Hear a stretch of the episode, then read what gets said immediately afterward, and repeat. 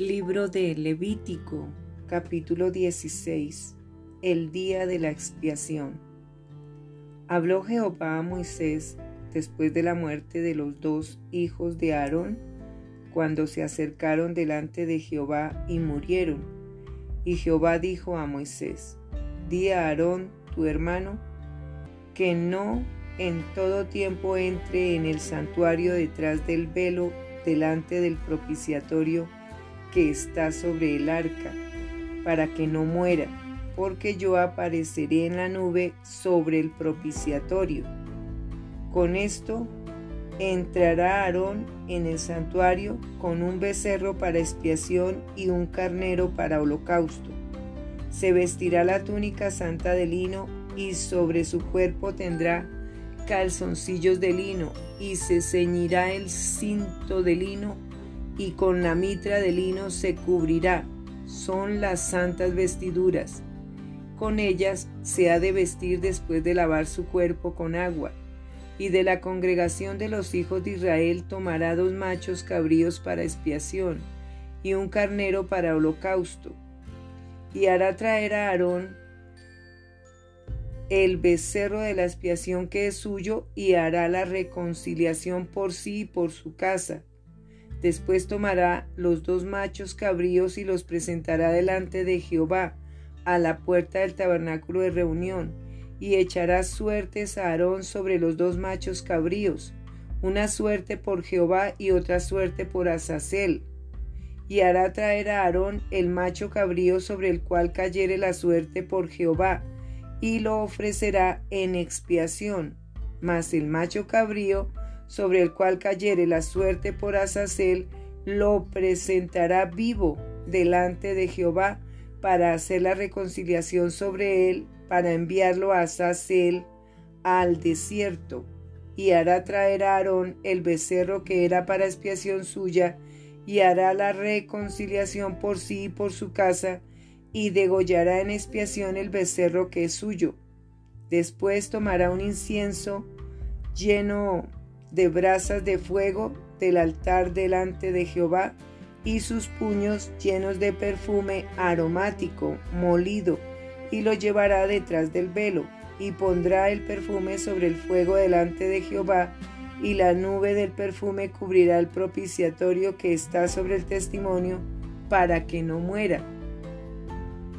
Tomará luego de la sangre del becerro y la rociará con su dedo hacia el propiciatorio al lado oriental hacia el propiciatorio esparcirá con su dedo siete veces de aquella sangre.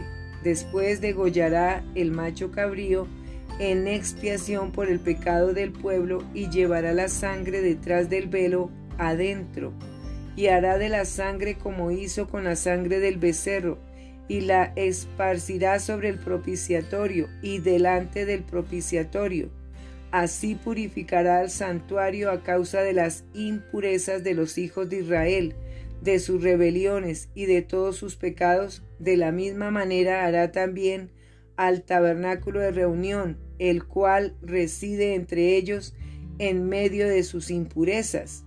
Ningún hombre estará en el tabernáculo de reunión cuando, e, cuando él entre a hacer la expiación en el santuario hasta que él salga y haya hecho la expiación por sí, por su casa y por toda la congregación de Israel. Y saldrá al altar que está delante de Jehová y lo espiará, y tomará de la sangre del becerro y de la sangre del macho cabrío, y la pondrá sobre los cuernos del altar alrededor, y esparcirá sobre él de la sangre con su dedo siete veces, y lo limpiará y lo santificará de las inmundicias de los hijos de Israel. Cuando hubiere acabado de expiar el santuario y el tabernáculo de reunión y el altar, hará traer el macho cabrío vivo, y pondrá sus dos manos sobre la cabeza del macho cabrío vivo, y confesará sobre él todas las iniquidades de los hijos de Israel, todas sus rebeliones y todos sus pecados, poniéndolos así sobre la cabeza del macho cabrío, y lo enviará al desierto por mano de un hombre destinado para esto, y aquel macho cabrío llevará sobre sí todas las iniquidades de ellos a tierra inhabitada y dejará ir al macho cabrío por el desierto. Después vendrá Aarón al tabernáculo de reunión y se quitará las vestiduras de lino que había vestido para entrar en el santuario y las pondrá allí. Lavará luego su cuerpo con agua en el lugar del santuario y después de ponerse sus vestidos saldrá y hará su holocausto y el holocausto del pueblo y hará la expiación por sí y por el pueblo y quemará en el altar las grosuras del sacrificio por el pecado. El que hubiere llevado el macho cabrío a Sacel lavará sus vestidos, lavará también con agua su cuerpo y después entrará en el campamento.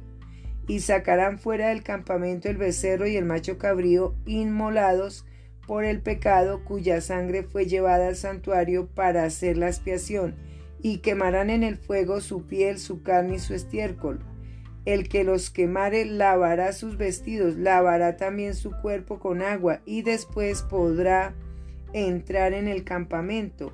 Y esto tendréis por estatuto perpetuo. En el mes séptimo, a los diez días del mes, afligiréis vuestras almas y ninguna obra haréis, ni el natural, ni el extranjero que mora entre vosotros, porque en este día se hará expiación por vosotros y seréis limpios de todos vuestros pecados delante de Jehová. Día de reposo es para vosotros y afligiréis vuestras almas.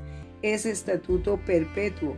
Hará la expiación el sacerdote que fuere ungido y consagrado para ser sacerdote en lugar de su padre, y se vestirá las vestiduras de lino, las vestiduras sagradas, y hará la expiación por el santuario santo y el tabernáculo de reunión. También hará expiación por el altar, por los sacerdotes y por todo el pueblo de la congregación.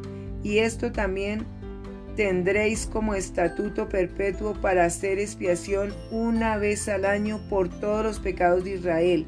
Y Moisés lo hizo como Jehová le mandó.